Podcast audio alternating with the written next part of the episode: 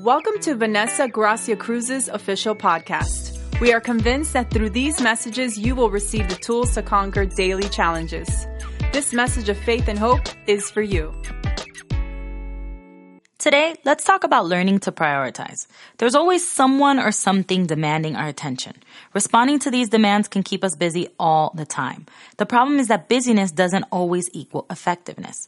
You can be busy and realize that at the end of the day, in spite of spending all your energy, you didn't get any closer to achieving your goals.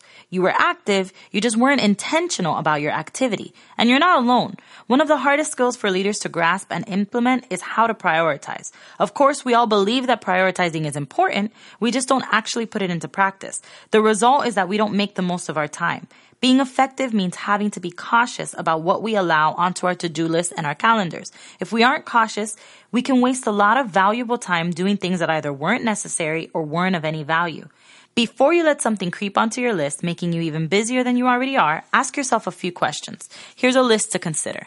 Number one, is this task necessary? This may seem obvious, but many times I've ended up with tasks on my list or in my planner only to realize that if I had thought about it for a few more minutes, I could have found a way to eliminate some steps or solve the problem in a more time efficient way.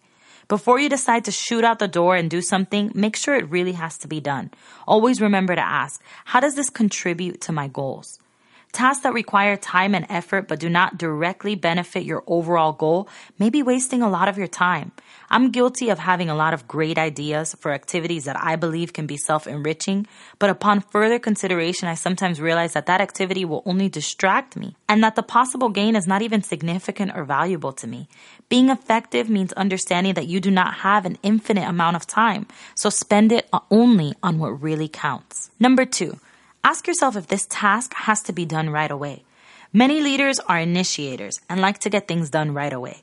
We have to be careful not to get so caught up in seemingly urgent tasks that we lose track of more important responsibilities. For example, often when I'm in my office, I'll get a call about an urgent matter that will require my attention. It can be very tempting for me to drop what I'm doing and go put out the fire. But I've learned that when I do, it takes a lot of time to refocus and get back into my original task. Not only that, but if I let myself, I'll spend the whole day running back and forth between one office and the other, having spontaneous meetings or thinking for my team rather than giving them the opportunity to solve the problem on their own. I would never get any work done.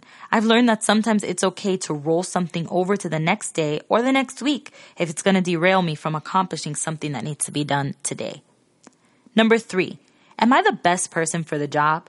Here's a blow to our egos, leaders. The fact that we are in the lead doesn't automatically make us the best person for every job. Some tasks are an opportunity to challenge, teach, or equip someone else on our team. You may find that they are actually more naturally gifted in that area than you are. Too many leaders try to do everything themselves and end up overwhelmed with a team that is begging for more responsibility. Every once in a while, it's okay to let someone else take charge, even if there's a possibility that they'll fail. This is also an opportunity to learn delegation. Remember that as a leader, you'll never be able to accomplish greater things if you cannot learn to delegate your smaller tasks. Always ask yourself, does this activity have to be done by me? Can I ask someone on my team to take this on? If the answer is yes, that task should not be on your list. Hand it over and put it on someone else's. Occupy your list only with things that are necessary for you to do in order to reach your goals. When assuming a new leadership role, many of us tend to take on too much and don't delegate enough of the workload to our teams. Whether the motivation is humility, insecurity, or anything else, we make the mistake of taking on a greater part of the workload than we need to and neglect to develop other leaders within our team.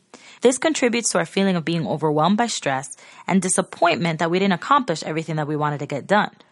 You hurt yourself and your team when you do the task that you should be delegating to someone else. They aren't learning and you aren't teaching, so you both are missing out on fulfilling your roles.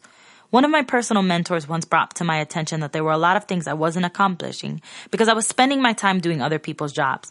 Because of me, my team members weren't able to shine and I couldn't rise to the next level of responsibility. Before assigning yourself a task, consider if someone else might do it better. If the answer is no, it's your job, get to work. If the answer is yes, your responsibility becomes finding the most adequate person to fill the need. Our duty is to ensure each member of the team is focusing on his or her highest area of impact, including ourselves. Lastly, what if I just say no? It's often the case that as a leader, you'll be invited to every meeting, conference call, be a part of too many email streams and text message groups in the organization. Some will expect you to decide on matters of extreme importance at the drop of a hat in the middle of a hallway. They may call on you on your family vacation asking questions that can be easily answered by someone else. Learn to guard your valuable time and your sanity by placing boundaries.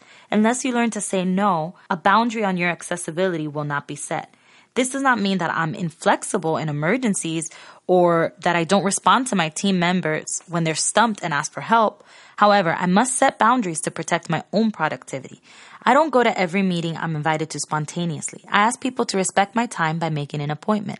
This way, when I meet with them, I can devote my full attention to the matter at hand, do research if necessary, and finish my scheduled work. I don't answer every question that is asked of me on the spot either. Often I ask people to email me with their questions and suggestions, and this allows me to think before I respond.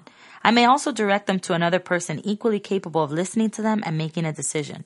When someone walks into my office and I'm busy, I politely ask them to return when I'm able to attend to them properly. In short, sometimes I say no, not now, or not me. If I didn't do this, I would spend every minute of my day in meetings or on the phone, and I would never dream, plan, or lead. I'm here to serve, but within the reasonable boundaries that I set to protect my time, my health, and my emotional well-being. Again, your job is to lead. It's to teach others to solve problems, think for themselves, and assure that things run smoothly even when you're not present. Be aware of things like these that make you less productive and stress you, which can lead to burnout. Thank you for tuning in to Vanessa Gracia Cruz's podcast. If this message was a blessing, connect to Vanessa's ministry by visiting vanessagraciacruz.com. We also invite you to share this podcast on your social media.